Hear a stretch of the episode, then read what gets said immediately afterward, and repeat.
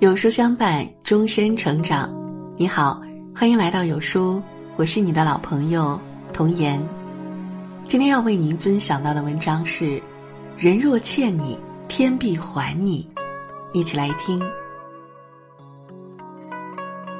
有句话说：没有无缘无故的因，也没有无缘无故的果，一切都是注定的因果。你种什么因，就得什么果；你做什么事情。就有什么回报。人与人相处也是如此，你怎么样对别人，别人就会怎么样对你。你给别人的一切，也都会回到自己身上。一，你敬人，人敬你。每个人都渴望被人尊重，但获得尊重的前提是你先尊重别人。就像笛卡尔说的：“尊重别人。”才能让人尊敬，尊重从来都是相互的。你敬人一尺，人才会敬你一丈。很多时候，尊重一个人，不仅能维护他的自尊，还能温暖他的心。有个商人外出散步时，看到路边有个骨瘦如柴的年轻人，在摆地摊儿卖旧书，摊位上没有客人。年轻人正在啃着发霉的面包，四处张望。看到这一幕，商人心生怜悯，从口袋儿掏出八美元塞到年轻人手里，头也不回就走开了。走了没多远后，商人觉得这样做有些欠妥，便转身回去。他从地摊上挑了两本书，说：“不好意思，我忘了拿书。”记住，您和我一样都是商人。几年后，商人需要谈一场合作，就参与一场聚会，接洽合作方。可商人的名气较小，那场聚会上的合作方完全不愿搭理他。中途，有个西装革履的年轻人冲他走过来，握着他的手说：“先生，您可还记得我？”商人认出眼前的人就是摆地摊儿的年轻人。原来，年轻人已经成为声望很高的富人。他很感谢商人当时对自己说的话和对自己的尊重，而这位年轻人正是这场聚会的主办者。他向在场的所有来宾介绍了商人。事后，合作方也主动找上商人谈合作。无论和谁相处，尊重都是不可或缺的，因为尊重是给人体面、护人尊严。懂得给人尊重的人，更能获得他人的尊重。孟子说：“爱人者，人恒爱之；敬人者，人恒敬之。你敬人，人才敬你。”二，施人以善，广种福田。雨果说：“善良的心就是太阳，善良可以温暖人心。人生在世，你做什么事情，就会得到什么回报。”施人于恶，报应连连；施人于善，广种福田。在火车上，有对夫妻一起回老家，上车后却发现有个女士坐在他们的位置上。丈夫看了一眼，示意妻子坐在女士旁边的位置，却没有让那位女士让座。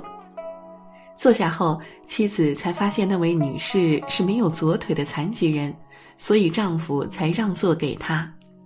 到他们的老家需要四个小时，丈夫全程没和女士说那是他的位置。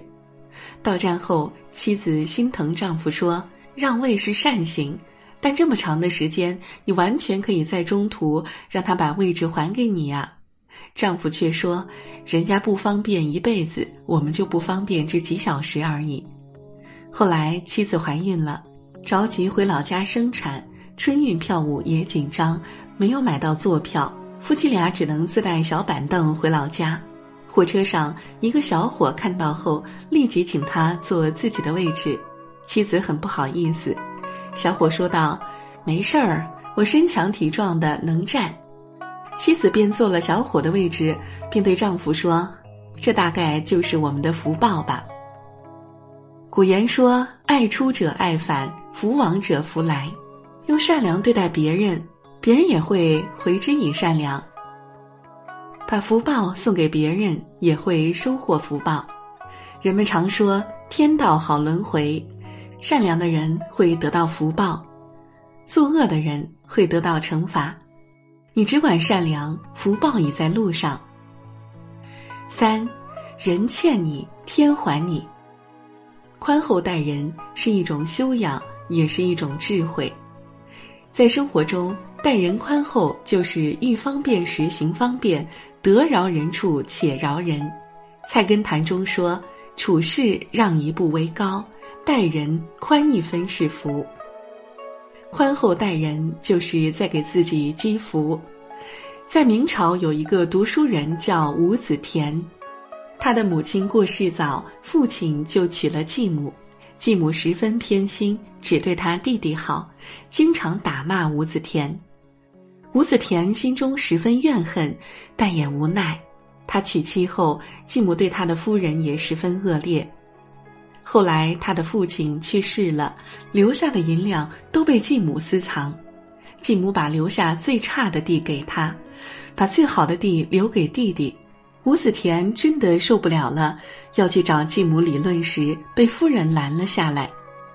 后来继母的儿子染上了赌博，把所有钱都败光了，妻子也跑了，母子俩成了乞丐。吴子田觉得痛快，可夫人劝他，再怎么说他们都是他的亲人，并让吴子田接他们回家。这一举动感动了继母和弟弟，一家人从此其乐融融，日子也越过越好。他的夫人生了三个儿子，全部都考上了进士，轰动了全城。因为当时一家出一个进士都是无上的荣耀，更别说三个了。该是他们家的福报，又怎么会跑掉呢？荀子说：“为善者，天报之以福；为恶者，天报之以祸。”人若亲你，天会护你；人若欠你，天会还你。以宽待人，虽不能给自己带来实际的利益，却能赢得他人的敬服。每一份宽容，日后都有意想不到的回报。佛说，因果有轮回，凡事皆有报。你给别人的一切，最后都会回到自己身上。确实如此。在人生路上，面对遇到的人和事儿，你采取不同的方式对待，就会有不一样的结果。一个人要想得到别人的尊敬、善待、宽厚，就必须严以律己，种好自己的福田，端正自己的行为，你所给予的都会回到你身上。